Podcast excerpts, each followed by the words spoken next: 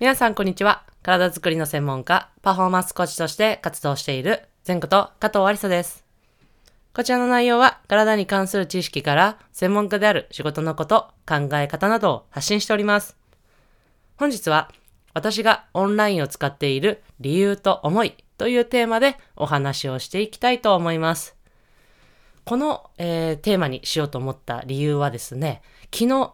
私が主催させていただいているバスケットボールオンライントレーニングと、えー略して、まあ、BOT と呼ばせていただいているんですが、このオンラインコースでですね、ライライブ、いわゆる Zoom を使ってですね、エクササイズを行うトレーニング会というものを行いました。で、そこでやっぱり思ったのは、まあ、オンラインっていうのは、やっぱ使い勝手がいいなというところと、まあ、オンラインでもやっぱ伝えられることが多いなっていうところをを改めて思ったので、ちょっとこちらの内容をお話ししていきたいと思います。はい。で、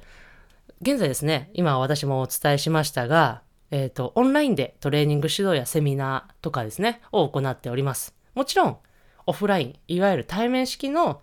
えートレーニング指導っていうのは、ま、チームという形、チームの帯同という形で行わせていただいてるんですが、他にはですね、そういうオンラインの、えーオンラインコースだったりとか、あとムーブメントトレーニングとか、あとはそういうウェイトトレーニングというものもオフオンラインで行わせていただいております。まあ、いわゆるね、こういうご時世ならではっていうところもあるとは思うんですが、やっぱりこういう対面でのセッションの方がいいという方も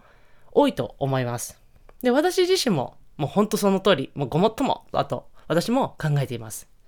で、まあ、昔、いわゆるコロナ禍になる前はですね、当たり前のことでしたが、まあ、やっぱり対面というものもね、やっぱりすごく良くて、まあ、やっぱりその方が相手側、いわゆる私が指導させていただいているクライアント側の反応も見れますし、で、例えば、あ、ここはこうですよって形で触れて、より感覚を伝えることもできるので、まあ、そういうところも良かったりとか。あとは、私自身のこの、例えばチーム指導であれば、立ち振る舞いとか、そういう感情とか、そういうのも、よりリアルに伝えることができると思っているので、やっぱり対面式の指導っていうのは重要だと思っております。しかし、私は、まあ、チーム活動以外のものは、現在、オンラインを中心に実施しています。まあ、先ほどもお話ししましたが、もちろんこういうコロナ禍っていうのももちろんありますが、まあ、それだけでは実は理由はなくてですね、そのもう一つの理由としては、多くの人に伝えることができるという点です。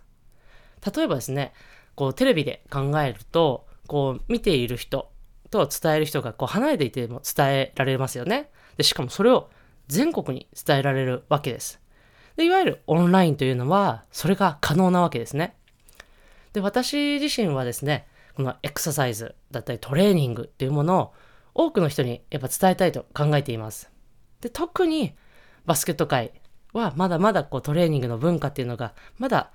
根付いていないので、このバスケット界にこういう運動の良さ、そして運動を通して笑顔っていう、たなってほしいというふうに考えています。で、特にですね、やっぱりこうトップのカテゴリーは少しずつ今根付いてきてるんですが、ジュニア期ですね、とか、あとアマチュアの選手とかにも届いてほしいなというふうに考えています。まあ、そうするとやっぱりオンラインというのがすごく活用しやすくなってきて、そして届けやすいふうに、届けやすいなというふうに考えています。やっぱトレーニングってすごくいいんですよね。こう私、教えてる立場が言ってるんで当たり前なのかもしれませんが、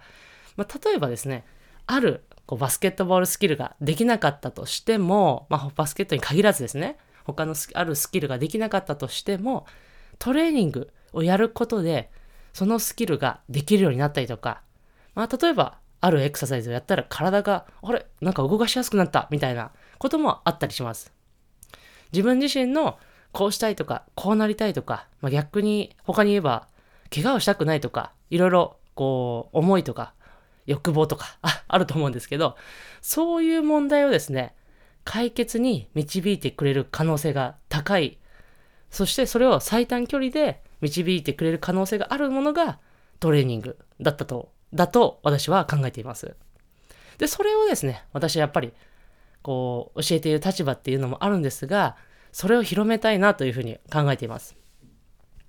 で、やっぱり自分自身、こう、現在チームで活動して、所属して活動しているので、チームの活動が第一優先にしています。で、ただ、それだけではなくて、まあ、第一優先にもちろんしながら、まあ、そうあるべきなんですけど、何よりも私自身も、やっぱりその目の前の人を幸せにっていうところを考えているので、やっぱり一番はチームっていうところを指導に当たっております。ただ、そのチーム指導っていうのは、ゴールではなくて、目的であり、そして過程でもあると私は思っています。女子のこのチーム、トップのチームに現在私自身関わらせていただいてるんですが、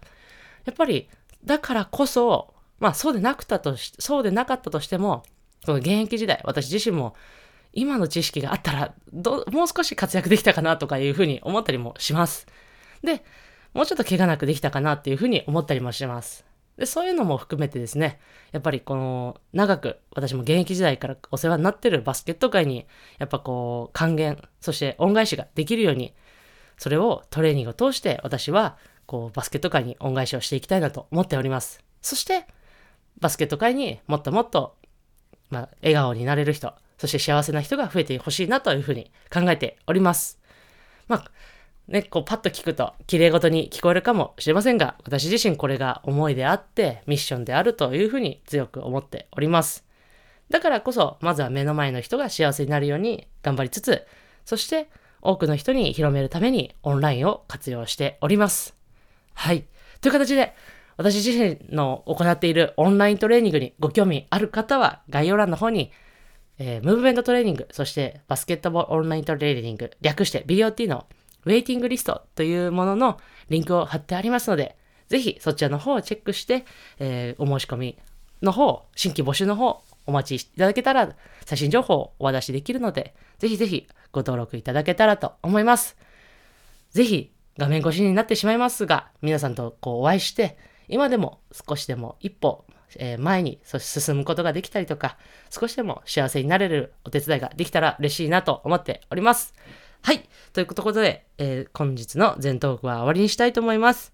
いかがだったでしょうか？少しでもお役に立てたら嬉しいです。それでは最後、全トークはストレッチして終わりにしましょう。胸の前で手を組んで、その手をぐーっと天井に伸ばして伸ばして伸ばして、パッと力抜く。はい。本日のエピソードをこれで終わりにしたいと思います。それではまた次のエピソードでお会いしましょう。